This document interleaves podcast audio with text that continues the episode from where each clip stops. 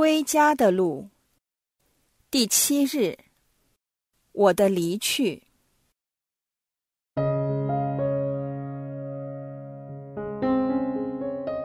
过了不多几天，小儿子把所有的一切都收拾起来，就往远方去了。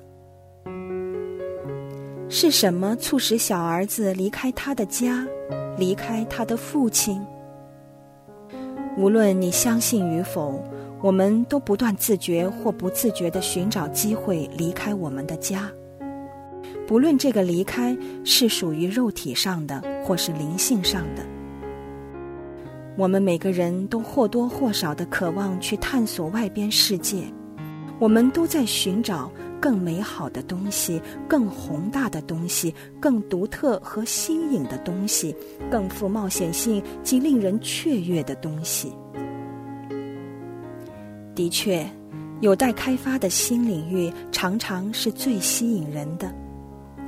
它也象征着很少人能够抗拒的自由，尤其是当我们年轻的时候，因为年轻就是我们的本钱。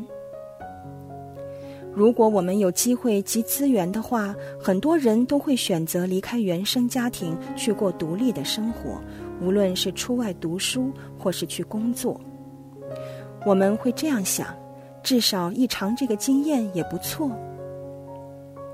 我们希望在我们安定下来之前，能够最少可以尝试更多的事物，及争取把握所有的机会。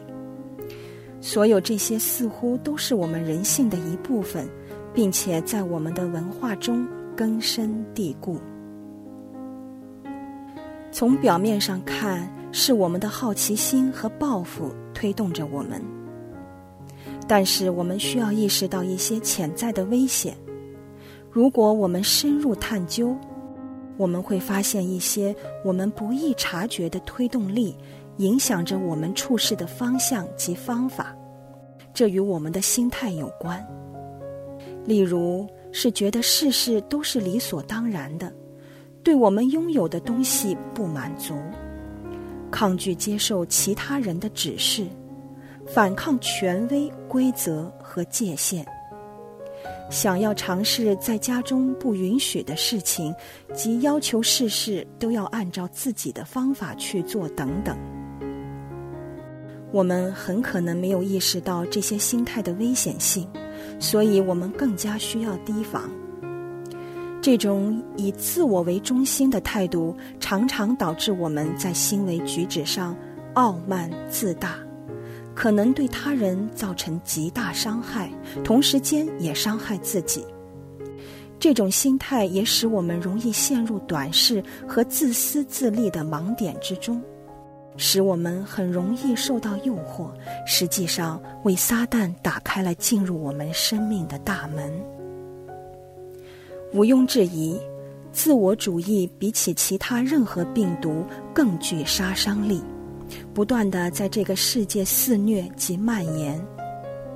当我们不自觉的自我膨胀时，我们会变得越来越对其他人麻木不仁。在不知不觉间，与言行中严重伤害对方。在荡子的比喻中，我们经验过儿子对父亲的突然要求，对父亲的心带来的严重创伤。但是，更严重的打击是，当父亲看到自己的儿子将他伤害性的说话付诸行动。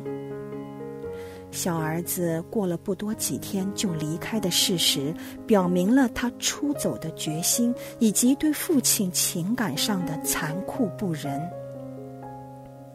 他收拾了他认为有权拥有的所有财产，便出发到远方去。这种决心向他的父亲表明了他不愿再回来的基本意图。他希望不再与父亲有任何关系。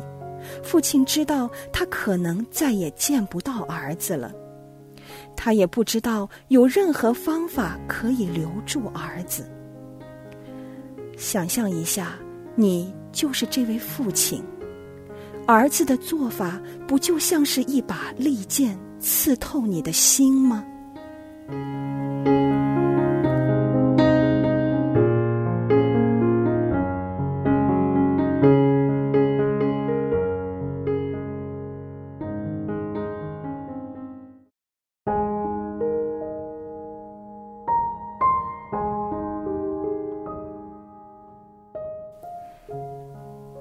你可发现在自己身上有小儿子的影子吗？你见到自己以不同方法伤害着你最亲近的人吗？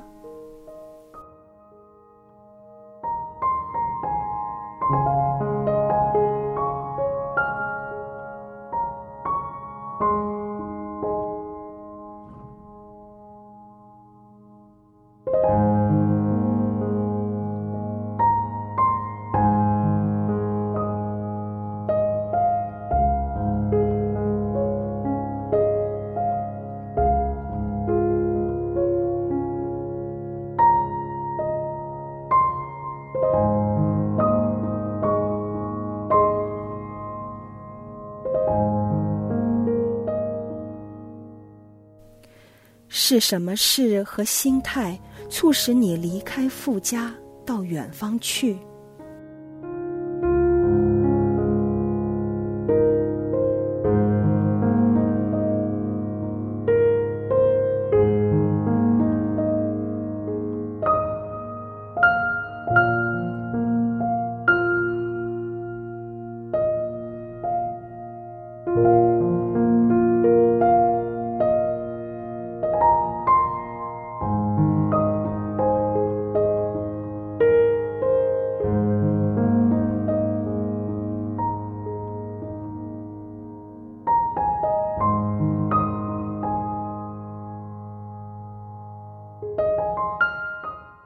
你的生命中有哪些依恋破坏着你与天主的关系？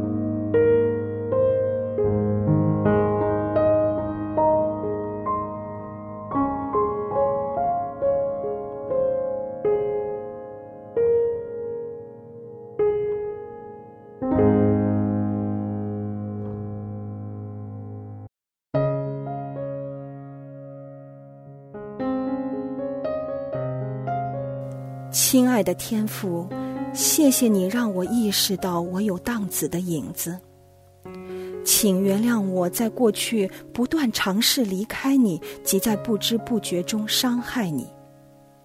我为对你的麻木不仁以及屡次拒绝你的爱感觉十分愧疚。请协助我摆脱我傲慢的态度，以及帮助我剔除任何引导我入迷途的俗世依恋，并协助我去培养一个柔顺而敏感的心，好让我能善待你及我周遭的人。请不要容许我再次践踏你及他人的感受。愿你温柔的爱充盈我。再次使我成全。